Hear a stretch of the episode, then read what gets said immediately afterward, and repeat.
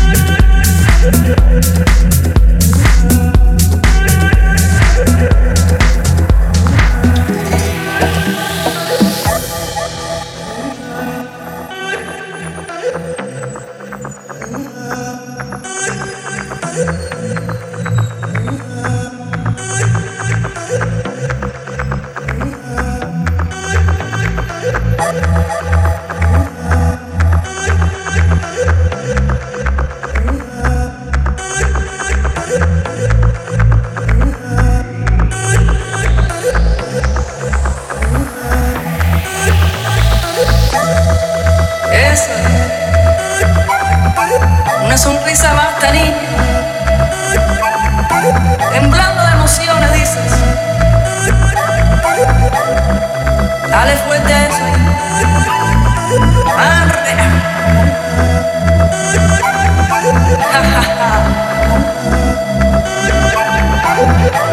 Eso. Ah, ah, Dale duro.